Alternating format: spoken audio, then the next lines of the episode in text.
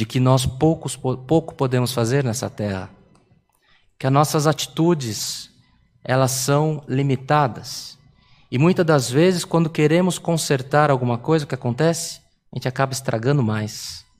Seja por uma obra, seja por uma palavra mal falada, seja por um comportamento, você acaba arrumando uma inimizade sem você abrir a boca, porque alguém pensou que você fez alguma coisa e às vezes você nem fez.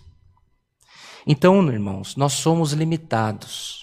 Mas nós que estamos na congregação, que estamos frequentando o culto hoje na congregação cristã apostólica, outros dias pode ser que você assista um outro culto, mas que nós tenhamos o compromisso de que nós estamos na presença do Rei da Glória.